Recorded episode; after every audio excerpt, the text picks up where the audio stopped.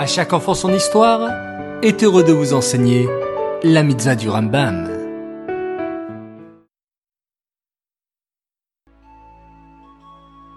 Bonjour les enfants, Bokertov, vous allez bien? Baruch Hashem. Aujourd'hui, l'étude du Rambam nous rapporte deux mitzvot. La première est la même qu'hier, la mitzvah positive numéro 171. Est-ce que vous en souvenez? Eh oui, c'est le commandement de donner un demi-cycle chaque année. Ajoutons que cette mitzvah ne doit s'accomplir que lorsque le Beth Amikdash existe.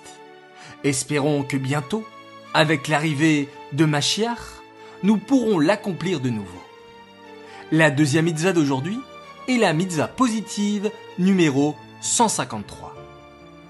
Il s'agit du commandement qu'Hachem nous a ordonné à propos du compte des mois et des années. Cette mitzvah, nous allons l'étudier toute la semaine en lui apportant chaque fois de nouveaux détails. Aujourd'hui, nous devons déjà comprendre que nous parlons du calendrier juif. Ce calendrier est différent de celui que nous utilisons et qui s'appelle le calendrier civil et qui est fixé par rapport au cycle du soleil.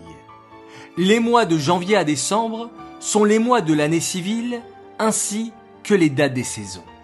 Mais nous les juifs, nous utilisons un calcul du temps tout à fait différent avec des mois différents. Le calendrier juif fixe le début de chaque mois lorsque la lune renaît.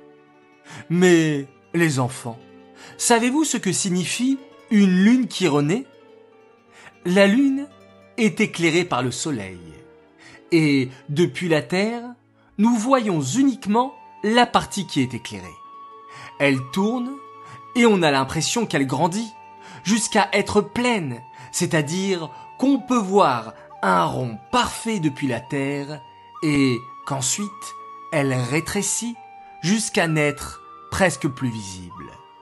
La renaissance de la Lune est le moment précis où elle recommence à grandir. C'est ce jour-là qui marque le début d'un nouveau mois dans le calendrier juif et que nous devons compter, c'est Rosh Chodesh. Cette étude du Rambam est dédicacée les Louis Nishmat, Gabriela, Bat Moshe, Aléa Shalom.